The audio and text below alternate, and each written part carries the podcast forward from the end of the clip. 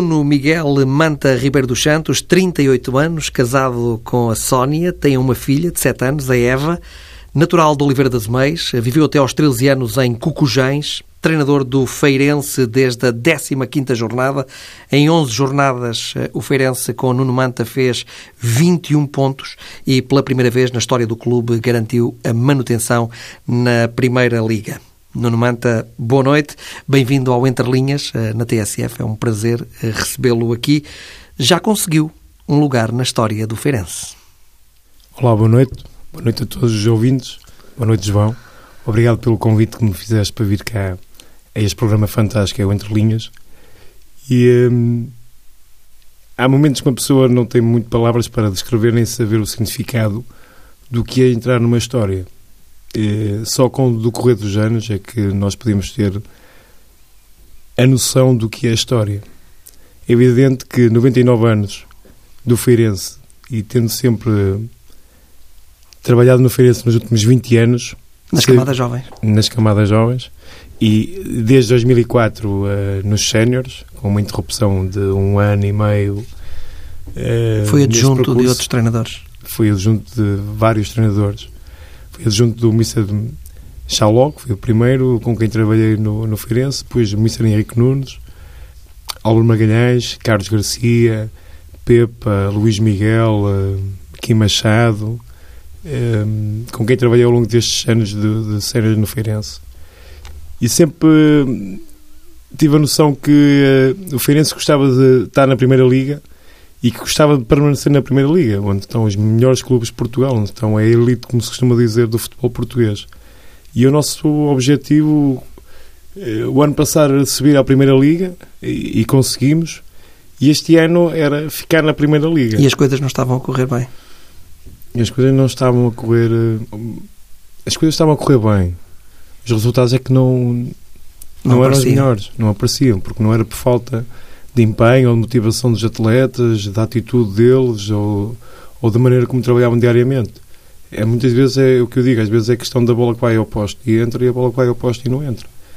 E uh, decidiu-se, a SAD decidiu mudar e apareceu uh, esta oportunidade, caída se é do céu ou não, uh, para o Nuno Manta iniciar como treinador principal.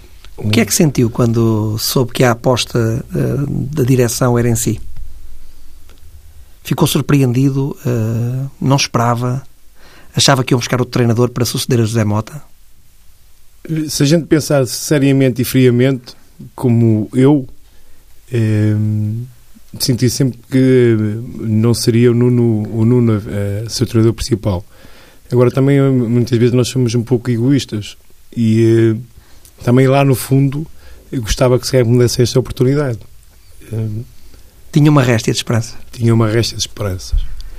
E um, quando surgiu eh, esta hipótese de, de começar a trabalhar como treinador principal, tendo arquitetado ou tendo feito um projeto na minha vida para isto suceder, e não podia virar as costas a esta oportunidade que me estavam a dar e uh, decidi agarrar esta oportunidade e trabalhar para ter sucesso nisto, que é uma, se era isto que eu queria, se era isto que eu quero, então vamos nos fazer à vida, como se costuma dizer, e agarrar esta oportunidade e, e, ver se as coisas correm bem. E os resultados também ajudaram, porque ganha o primeiro jogo em casa ao Passos de Ferreira e depois tem um jogo da Taça da Liga no Estádio do Dragão, onde consegue um empate. Os resultados ajudam, mas essencialmente os atletas é que depois estão dentro de campo e é que correm muitas vezes por nós, como costuma dizer. E... Hum, e os resultados, quando aparecem, não é só o trabalho do treinador. O, os atletas têm um papel fundamental, porque eles, são eles que estão lá, estão a jogar, estão a correr, estão a dar a vida por, pelo resultado, pela equipa, por todos que estão a fazer parte, que fazem parte da estrutura do plantel, para que os resultados apareçam. Mas as ideias do treinador e o trabalho durante a semana também é importante. As ideias e o trabalho e a maneira como organizamos hum, a sessão de trabalho, digamos assim, é importante. Mas depois quem executa é, é que tem que executá-las bem também, para as coisas funcionarem. E aí os jogadores têm, como eu costumo dizer sempre, o Nuno é um bocadinho, os jogadores é um bocadinho, toda a gente é um bocadinho, então conseguimos fazer com que o, o relógio funcione, com que seja feito o bolo, com que as coisas aconteçam. Se todos estiverem com o mesmo espírito, com a mesma união, com o mesmo foco eh, para as coisas acontecerem.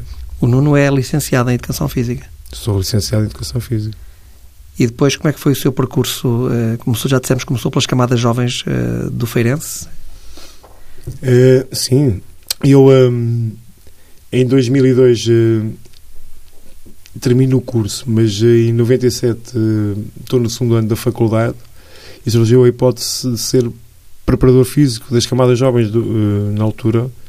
E eu aceitei o convite. Tive duas semanas já experiência, em 97 depois a direção do clube da formação chamou-me, ficaram agradados com o meu trabalho e uh, então comecei, uh, formalizei ainda a partir de outubro de 97, comecei a trabalhar nos iniciados feirense, ser preparador físico, treinador junto na altura do Ministro Artur, mas depois do Ministro Artur passado um mês por problemas familiares, teve que sair e entrou o Ministro Adolfo Teixeira, com quem aprendi muito futebol, com quem tivemos uma ligação de 12 anos nos iniciados que fizemos coisas fantásticas, resultados fantásticos, jogadores que se tornaram mais tarde séniores. Eh, estou-me agora a relembrar muito rapidamente, só para dar uma ideia, por exemplo, o Cris foi o nosso primeiro, o capitão de Feirense, o Cris, foi o nosso primeiro, dos nossos primeiros jogadores nos iniciados, né, daquela fornada de iniciados. Também treinou o Rafa, que está no Benfica. Também treinei o Rafa, treinei outros atletas também que são profissionais neste momento, o Serginho, o, o, um, o João Ricardo, o Ludovic, o Carvalho, que entretanto saiu, o Michael. Uh... E no caso do Rafa, notava-se logo que era um grande talento? O Rafa, quando veio às captações ao, ao Feirense, em junho de 2010, junho de 2011, uh, eh, quando veio às captações, notava-se e os colegas que estavam lá disseram que era diferente, notava-se logo que era um jogador que tinha características diferentes. O estranho, eh, que a gente achou um pouco estranho, foi que o Rafa, quando veio ao Feirense, por aquilo que ficamos a saber, já tinha ido a outros clubes fazer observação. E não tinha ficado? E não tinha ficado. Outros clubes, eh, com, na altura, com uma projeção maior com, com o Feirense, em termos de camadas jovens, e não tinha ficado. E, eh, e nós ficamos com o Rafa o Rafa evoluiu, cresceu um pouco mais na formação de Feirense durante um ano. Uh, teve momentos que jogou, teve momentos que não jogou. Uh, teve momentos fantásticos e momentos menos bons, como todos, na sua evolução e na sua aprendizagem. Deram oportunidade nos séniores. Uh, o treinador na altura, Messina Henrique Nunes, gostava muito da maneira das características do Rafa, deu oportunidade ao Rafa, começou a entrar na equipa principal. Depois o treinador Bruno Moura, que também nesse ano participou, como treinador principal no, nos Cenas Feirense também. Kim Machado também teve nesse ano lá, também deu oportunidade ao Rafa, o Rafa evoluiu e foi vendido ao Braga e o trajeto do Rafa já todos nós sabemos. É um jogador, na sua opinião, eh, com qualidade para a equipa grande, ele acaba por chegar ao Benfica? E uma vez disse ao Rafa, e disse publicamente há pouco tempo, uma vez ao Rafa disse tu que podes fazer a diferença entre ganhar 500 euros por mês ou ganhar 5 milhões és tu que vais decidir, não, não vamos ser nós. E o Rafa está a caminho disso. De ganhar 5 milhões. Digo eu ou mais. Dizem que ele é um jogador que define mal, que não é eficaz uh, na hora de finalizar as jogadas. O que eu digo é que o que nós sequer eh, admiramos, ou devíamos admirar, é que o Rafa consegue se isolar várias vezes durante um jogo. E se calhar, como ele se isola várias vezes, se calhar devia concretizar mais vezes. E uh, se é que vamos dizer que o rendimento, esse rendimento tem a ver com isso. Porque o Rafa, se a gente analisar bem, durante um jogo consegue 3, 4 vezes ficar em frente ou com uma oportunidade de fazer golo. E ele muitas vezes não consegue. Outras vezes, à primeira oportunidade, consegue fazer golo. Outras vezes não consegue. Agora, se ele melhorar isso, capacidade de finalização quando fica em frente ao guarda-redes, um, vai se tornar um jogador muito mais completo do que o que é. E isso trabalha-se. E eu penso que ele, deve, que ele deve estar a trabalhar isso. isso penso eu que ele deve estar a trabalhar isso. Até isso, se a gente for analisar, o Rafa tem aumentado o número de golos que tem marcado como sénior do, do, do Feirense, como do Braga. Agora no Benfica também temos a falar de um plantel com várias soluções em que é, é preciso jogar, e, mas já outros colegas também desempenham muito bem a função. É especial para si eh, treinar o clube de uma terra que não é sua, já dissemos que é natural de Oliveira das Meias, eh, mas é quase uma terra de adoção, eh, uma vez que foi para Santa Maria da Feira com 13 anos? Eu vivo há cerca de 25 anos em Santa Maria da Feira. Meus amigos são todos de Santa Maria da Feira. E hum, normalmente a gente começa a criar alguns laços à terra, se calhar a partir da nossa adolescência, quando a gente começa a, a viver, a sentir o que, a sair, as primeiras vezes que tu sais de casa para ir ao café, ou à noite, ou conhecer o, o, a, a, tua cidade, a tua, a tua, vila de Santa Maria da Feira, agora é Santa Maria da Feira. E uh, começa, começas a ter ligações ao clube, à gente. Depois comecei com 19 anos a trabalhar no, no Feirense, então começas a conhecer uh, diretores, treinadores, uh, presidentes, com uma cultura muito própria pelo Feirense. E que te vais apaixonando por essa cultura. E isso reflete um pouco a admiração que eu tenho pelo clube, por gostar tanto dele. Agora, uma coisa é a profissão, e neste momento sou treinador principal. E é com prazer e com orgulho que, estou, que gosto de estar ali e ser treinador da minha terra, isso sem dúvida. E quando vai ao café, quando vai a um restaurante, quando anda na rua em Santa Maria da Feira, os adeptos abordam-no eh, no sentido de devias ter colocado aquele, põe este a jogar, a equipa devia jogar num 4-3-3, num 4-4-2, há esse tipo de conversas? Não. Por Ou não têm coragem? Quem vai conhecer não tem muito coragem para me abordar em questões táticas e questões de meter A ou B ou C, porque não, não, não adianta muito. Tenho as minhas ideias, tenho a minha filosofia em relação a isso, por isso não adianta. Dá uns parabéns pelos resultados, que muitas vezes também já me chatearam muito a cabeça por a equipa não ganhar ou não corresponder, os jogadores não corresponderem, não correrem, ou não, eles têm que correr mais. Uh, como já me dão os parabéns quando as coisas correm bem, que é o normal, tipo, é o normal da nossa sociedade e, e, normalmente quando estamos em Santa Maria da Feira conhecemos muita gente, uh, há várias pessoas que dão-te os parabéns, há outras pessoas uh, que olham, que te reconhecem, que te, ei este gajo é o treinador agora de Feirense, e como também já aconteceu este ano, esta época, coisas menos boas ou ouvires coisas menos boas que não gostas de ouvir. Como é que lida com este mediatismo? Não era normal na sua vida e agora é convidado para entrevistas, eh, televisão, rádio, jornais. Eh, como é que lida com isso? Hum, em termos do que é trabalho, acho que é a minha obrigação. Eh, desde que seja muito para falar do, do trabalho. Em relação à minha vida mais particular, mais da minha família mais reservada, aí não gosto muito de de me expor ou de abrir uh, muito. Em relação ao trabalho, que é uma obrigação nossa. Se a gente é convidado, quando uma pessoa é convidada, é com prazer que deve ir. É um, um, orgulho de ser convidado para. E acho que a gente deve ir e aceitar esse tipo de convites. Conforme estou a fazer contigo, contigo uhum. aqui. Não é uma Quando digo obrigado, acho que é no sentido de, além do trabalho, estás num clube e tens esse tipo de, de obrigação, digamos, também é um prazer quando uma pessoa é convidada para fazer algo. E acho que não vindo cá ou não fazendo isso a outros colegas de profissão tua, não estava a ser educado. É o meu ponto de vista. Quer dizer, uhum. estava a faltar um pouco à minha profissão, estava a faltar um pouco ao teu respeito de não fazer isso. Qual é a sua ideia de jogo? É ganhar. Mas tem de certeza uma forma de chegar a esse objetivo. Eu tenho, eu tenho algumas ideias de jogo próprias e alguma maneira de ver os jogos. Hum, muitas vezes tenta a estratégia pensa muitas vezes minha por estudar bem o adversário, tentar explorar e conhecer bem o meu adversário. É um ponto de partida para, para, o modelo que queres implementar naquele jogo. Perante isso, hum, depende também da estrutura do plantel, os jogadores que tu tens para poder tipo, ter a tua é, uma coisa é formar um plantel para jogar num determinado modelo, outra coisa é teres uhum. um plantel que tens que ver qual é o melhor modelo ou melhor ideia de jogo para conseguir, conseguir objetivos. E é como te disse, a ideia de jogo. Eu gosto muito de jogar. Hum, eu vejo, por exemplo, agora o Chelsea a jogar no 1-4-3-3 ou 1-3-4-3.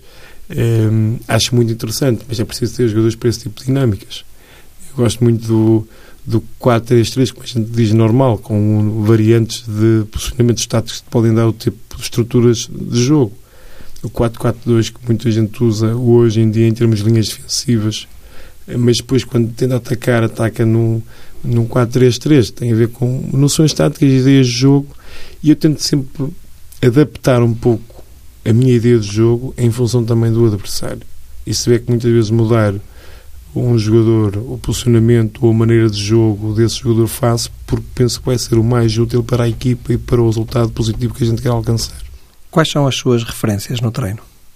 Primeiro toda a minha, porque se eu estudei, eh, se eu fiz a minha formação, se eu tirei vários cursos de treinador, se eu tenho, sou licenciado em Educação Física, se eu tenho tal experiência de campo de 20 anos de executar vários exercícios nas camadas jovens, ver reações comportamentais, fisiológicas do que os atletas apresentam, tenho algumas ideias minhas para referência de treino.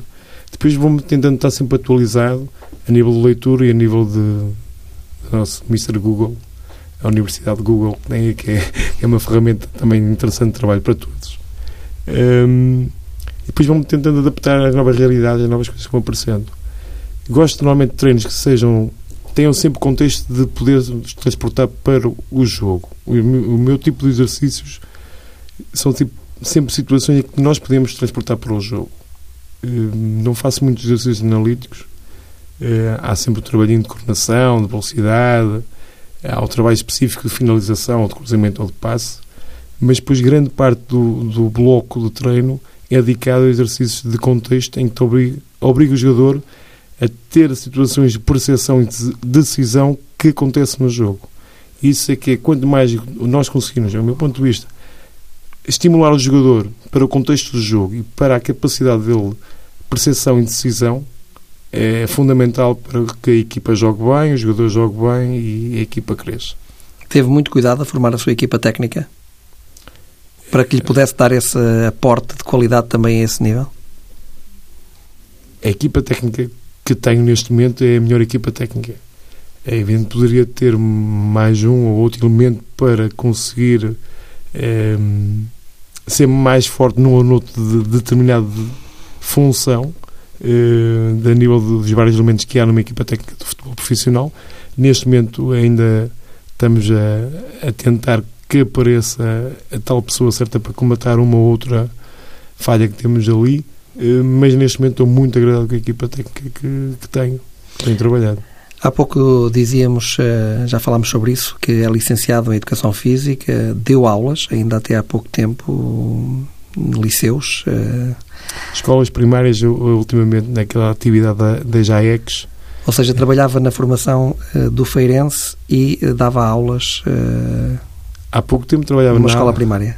Há pouco tempo trabalhava antes de iniciar o ano passado, eh, novamente eh, com o Mr. Pepa na segunda liga, estava a dar aulas à ECs, eh, tinha a formação e depois também tive um trabalho temporário que era das 8 da manhã às 16, eram 8 horas seguidas, numa fábrica de cortiça, Coral River. peço desculpa pela publicidade, que precisava trabalhar, precisava de ganhar dinheiro, como se diz. E o que é que fazia nessa fábrica de cortiça? Fazia várias funções, mas essencialmente nunca fiz brocas. E quem sabe que eu estou.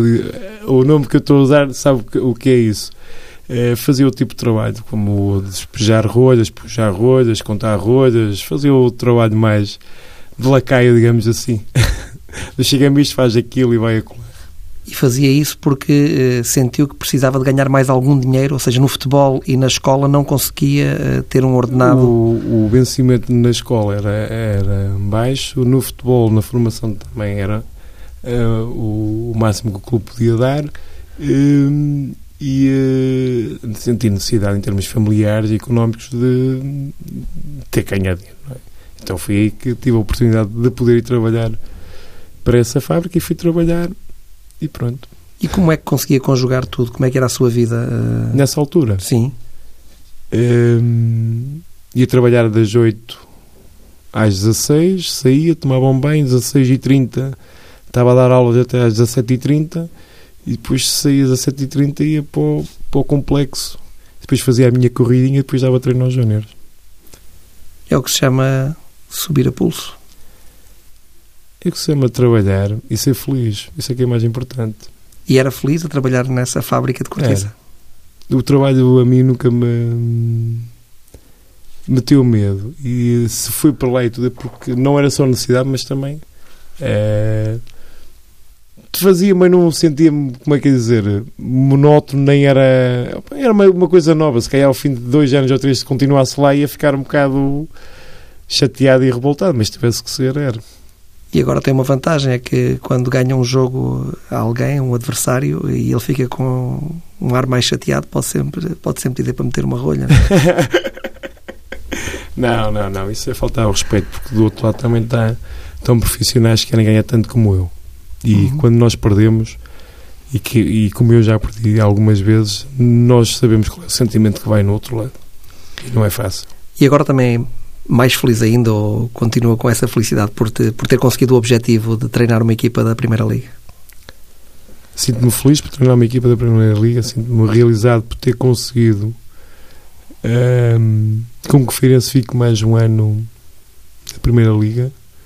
Um, é necessário realçar que isto não é um trabalho só do Nuno Manta Santos, isto começou em junho.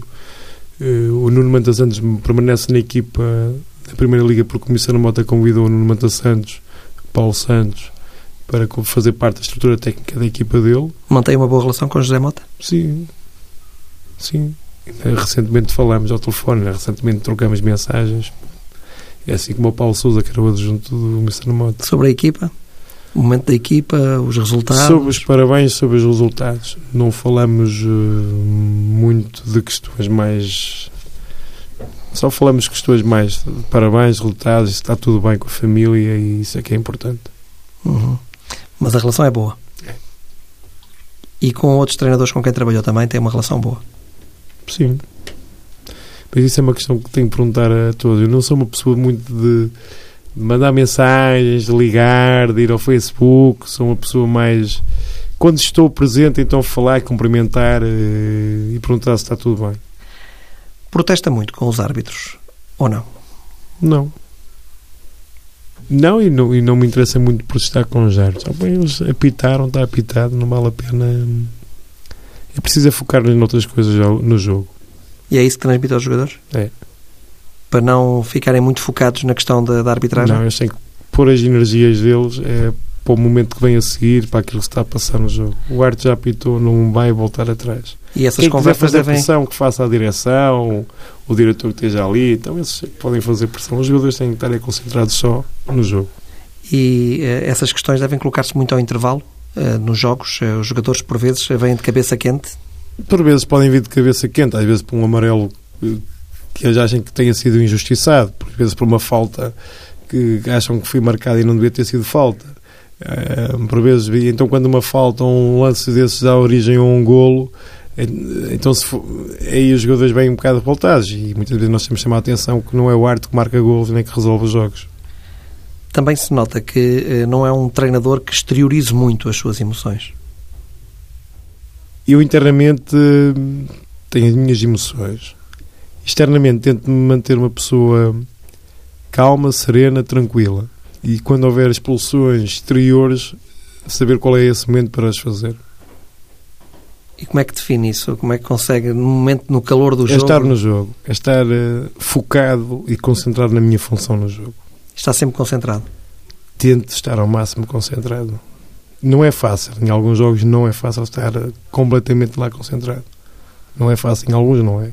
E se perguntar a colegas meus, e eu duvido que consigam estar um, 100% ali só no jogo. Há sempre, porque há sempre algum barulho, alguma fração de que nos dispersa por um ou dois segundos do se um putar de reventar, se alguém eh, cai ao chão, se há um movimento qualquer menos uh, uh, imprevisível, não é? Ou melhor, um movimento uhum. que seja imprevisível pode nos distrair ali durante um ou dois segundos.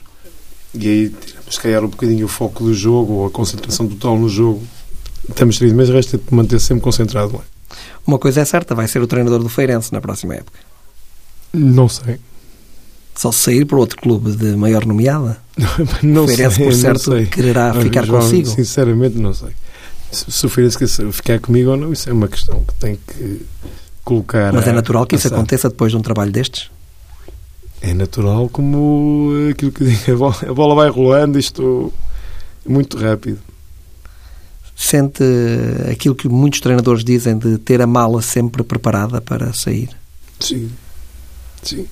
Ainda hoje, uh, vês bem as notícias que saíram hoje de manhã. Tem que estar sempre pronto. Com mais chicotadas psicológicas.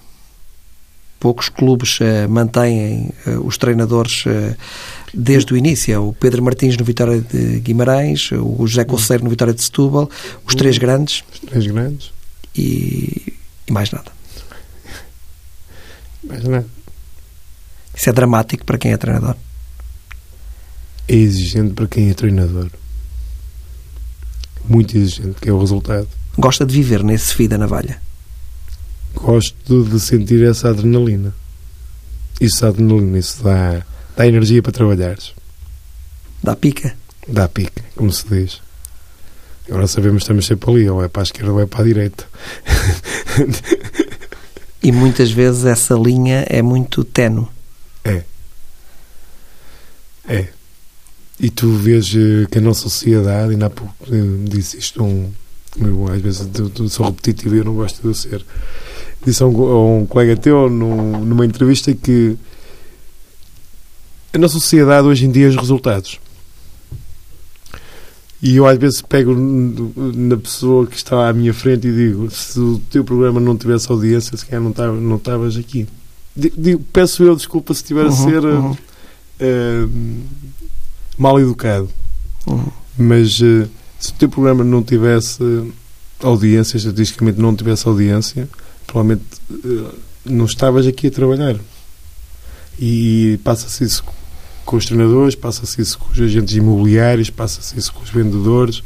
Se não aparecer o resultado, somos despedidos. Até numa fábrica de cortiça isso acontece. Até numa fábrica de cortiça. Se tu tiveres que fazer uma contagem de 10 mil rolhas por dia e só fazes 7 mil por dia, eh, não é? Se a média de contar é 10 mil, tens de contar uma média de 10 mil. Se contas uma média de 7 mil, quer dizer, não, não te interessa ter um funcionário que não consiga fazer o, o mínimo. Quem é que pensa que vai ser campeão nacional? Isso é uma pergunta muito difícil.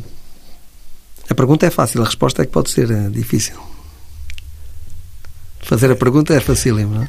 Eu, eu ainda há pouco tempo disse, por exemplo, eh, um desaire do Porto, um desaire do Benfica, um ou dois desaires do Porto e Benfica, o Sporting ganhando o jogo, eh, o Sporting entrava novamente na luta. E, e tu dizes assim, oh, não, tu estás maluco. É uma questão de pensar dois empates, uma derrota, um empate, e o Sporting ganhar os jogos, e depois como o Sporting ainda tem que jogar contra o Porto e Benfica, pode entrar tudo outra vez na luta. E como o Porto e o Benfica também teoricamente têm jogos difíceis fora de, fora de casa, quer dizer, e vão jogar também entre eles, o Sporting vai entrar na luta. É evidente que neste momento o Porto e o Benfica estão, estão na frente, ombro a ombro, ombro a ombro. É, é mesmo o ombro a ombro, taco a taco. Próxima jornada pode, pode decidir muita coisa a próxima jornada. Acha que pode ser mesmo a jornada que vai definir o campeão nacional com o Benfica Porto? Se houver alguém a ganhar, pode se empatarem, não, não é? Mas se de qual deles ganhar o jogo, poderá ser no próximo campeão. Uhum. Se houver uma vitória, já fica em bola barragem, porque empataram no Dragão 1. Se houver alguém a ganhar, fica logo com não só um, os resultados em termos classificativos, mas em bola barragem fica logo, logo à frente. E é logo um passo importante, havendo depois sempre um jogo com, com o Sporting e, mas, ok, o campeonato não, não é fácil, mas quem ficar ali à frente fica com uma vantagem grande. Como é que classifica como treinadores uh, Rui Vitória e Nuno Espírito Santo? Eu já o disse anteriormente, dois grandes treinadores com percurso extremamente bom, fantástico, com grandes trabalhos têm feito, porque é, é notório e é preciso perceber a evolução das equipas e ver as equipas numa fase inicial e, e os jogadores e o que é que os, os treinadores, os atletas de plantela vão apresentando ao longo dessas fases. E o Porto e Benfica estão a apresentar excelentes trabalhos devido também à estrutura que têm e aos dois treinadores que têm, que são, do meu ponto de vista, muito bons treinadores. Os treinadores portugueses são bons. A nível de treinadores, eh, os três grandes, eh, incluindo agora também o Sporting nesta conversa, estão bem entregues? Estão. Estão muito bem entregues. São três grandes treinadores que nós temos em Portugal e temos que entender isso e, e felicitá-los e valorizá-los como portugueses. E temos também treinadores portugueses a dar cartas uh, fora de Portugal. Sem dúvida. É só uma questão da gente ver e analisar e vamos ver que os treinadores portugueses estão, estão a ganhar muito nome em termos estrangeiros porque apresentam resultados. E isso é bom eh, porque pode abrir eh, também portas para vocês. Há portas para todos os treinadores portugueses. Diz que sejam profissionais como os que estão lá fora ou sejam iguais ou melhores, abre sempre portas. Este trabalho, por exemplo, que Leonardo Jardim está a fazer em França é notável? Notável, mas também é, é aquilo que eu digo. O Leonardo Jardim, ao longo do, do seu percurso, tem feito, por onde tem passado, tem feito trabalhos extraordinários, os jogadores saem valorizados, os clubes ficam valorizados, é, é, tem feito coisas muito, muito boas. E é uma questão da gente também analisar o que fez no Camacha, Beira-Mar, um, Chaves, Braga, Sporting, Mónaco. É, tem sido também uma campanha, um trabalho fantástico que ele tem feito. Paulo Fonseca, outro nome, José Mourinho, nem é José preciso Mourinho, falar. Carlos Carvalhal também. Carlos Carvalhal, agora o Pedro Caixinha, uhum. É mais recente, agora tipo, André Vilas Boas, Paulo Souza. Muitos exemplos. Muitos exemplos, muitos exemplos. Se calhar a faltar alguns e peço desculpa. E como é que explica esse, este sucesso do treinador português? Como eu disse há pouco, se calhar quando começam, começando logo em Portugal, começam logo pela pressão do resultado, a pressão de ganhar. Depois, como muitas vezes podemos ter menos condições que às vezes alguns adversários, temos que pensar e ter, arranjar estratégias e delinear estratégia como é que vamos vencer. E depois temos uma grande capacidade, penso, de leitura tática e percepção do jogo que ajuda muitos atletas a crescer e a evoluir. E os resultados aparecem, e então a partir daí os treinadores eh, crescem muito, e as equipas crescem muito, e os jogadores crescem muito e passam a valer muito dinheiro. Gostava de treinar um clube grande em Portugal? É esse o seu objetivo? É um dos meus próximos objetivos. Não posso esconder isso. Seria treinar um clube grande em Portugal. Definiu uma meta em termos de tempo para lá chegar? Não. Não. E calculo que não tenha preferência por qualquer um dos grandes? Não. São três clubes fantásticos, com estruturas diretivas muito fortes, com adeptos, com enormes adeptos, imensos adeptos. É, por isso, qualquer treinador pensou que gostava de treinar qualquer um dos três grandes. Foi treinador de formação, eh, gosta de apostar em jovens? Sendo jovem ou não, isto é, jogador jovem ou experiente, como queiramos dizer, o importante é a capacidade que ele tem de entender o jogo, de percepção, decisão, perante o contexto. Um atleta com 20 anos pode ter uma capacidade de percepção, de decisão de, no contexto do jogo igual a um de 30 anos. Eh, quer dizer, então não estou a ver qual é a diferença, porque tal questão da experiência da juventude. O importante é se esse atleta, independentemente da idade, consegue desempenhar as funções que lhe é solicitado, se tem competências para aquilo que lhe é pedido fazer. E estamos a trabalhar bem na formação em Portugal? Estamos a trabalhar bem. É pena não haver, provavelmente, uma maior ajuda no nosso Estado português no desenvolvimento de estruturas esportivas em alguns clubes que têm menos capacidade financeira para o fazer, ou através de protocolos com a Câmara, para poder desenvolver um pouco mais as estruturas. Em termos de horário escolar, também haver um ajuste para, para os miúdos poder treinar e chegar a horas decentes a casa, eh, porque aí acho eu que e nem Portugal e a sua formação, os seus atletas, jovens talentos, iriam crescer muito mais tem jovens uh, na formação do Feirense uh, que conheça e que queira apostar uh, a breve prazo? Há jovens que estão a crescer e eu, eu, eu, podia dizer agora alguns nomes aqui, mas não, não vou dizer porque tu podes ver um miúdo que o ano passado é muito bom e projetas muitas vezes um futuro risonho para ele e passado uns meses esse atleta que seria, teria um futuro risonho, que iria crescer foi para outros caminhos, ou desviou-se, ou cresceu muito, ou ficou com muito peito, como eu costumo dizer, e depois morreu à nascença. Falávamos há pouco da luta pelo título ombro a ombro entre o Benfica e o Futebol Clube do Porto, eh, com um ponto de vantagem nesta altura a manter-se para a equipa do Benfica, ainda pode interferir eh, nessa luta com o seu Feirense, porque à 30 jornada há um Futebol Clube do Porto Feirense no Dragão dia 23 de abril, 20 e 15. Sabe a data e a hora do jogo? Sei até o final, só não sei do último jogo, que ainda não saiu a data nem a hora, que é contra o Vitória de Guimarães. E esta época já foi desmancha prazeres eh, no Dragão. E peço desculpa a quem vai ouvir, quem é simpatizante do Porto. Uh, vou tentar fazer melhor, igual ou melhor. Vai tentar pelo menos empatar o jogo, como já empatou uh, para a Taça da, da Liga, Liga, ou então tentar ganhar o jogo. Ou melhor. É esse o nosso objetivo com treinadores. É esse o objetivo de uma equipa. Ninguém joga para perder. Quem joga para perder é melhor sair deste, desta profissão. E não há treinador que jogue para perder. Nem treinador, nem jogador. Há é mais ou menos qualidade. Como em qualquer coisa na vida. Sim. E o Nuno Manta é um treinador que, na sua autoavaliação, considera ter qualidade. Na minha autoavaliação, tenho, tenho qualidade, mas quero crescer muito mais para mim esta qualidade muito maior e crescendo. Os jogadores também gostam de si e pressionaram, inclusive, a direção do clube na altura de decidir quem era o sucessor de José Mota. Alguns jogadores pressionaram para que fosse o Nuno, para que a direção ficasse mesmo com o Nuno. Não, não sei, João, não sei. Isso são coisas que tens de perguntar aos jogadores, aos diretores, aos adeptos, eh, aos simpatizantes. Uma, segundo o que eu sou, houve uma petição e tudo para que fosse Nuno Manta Santos o, o treinador. Mantém uma boa relação com os jogadores? Claro que sim.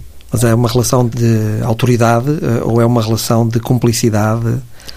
É uma relação de liderança e saber liderar e saber a, eh, ser líder e saber ouvir quem está do outro lado, respeitar quem está do lado, saber as opiniões de quem está do outro lado. Máxima liberdade para máxima responsabilidade. Exatamente. Agora também há aquele momento pronto, que a ordem é a minha e a regra é a minha e aí não é a minha ordem, é a minha regra. O campeonato vai agora parar. Uh para os jogos da, da seleção, eh, depois regressa e o Feirense joga no uh, Restelo, com o Belenenses. Domingo à tarde, dia 2, 16 horas. e depois, uh, na depois? jornada seguinte, uh, vamos ter um Braga. o Feirense a jogar em casa com o Sporting de Braga, precisamente. Dia 7. Não tem nada escrito, é uma coisa é, curiosa, porque as pessoas não estão, estão, estão a ouvir, não estão a ver, mas é, posso... Às 20h30. Sei o calendário, uma pessoa começa a fazer a, projeção dos microciclos e dos treinos e das folgas e dos estágios e como é que vamos funcionar, por isso eu estive a fazer o...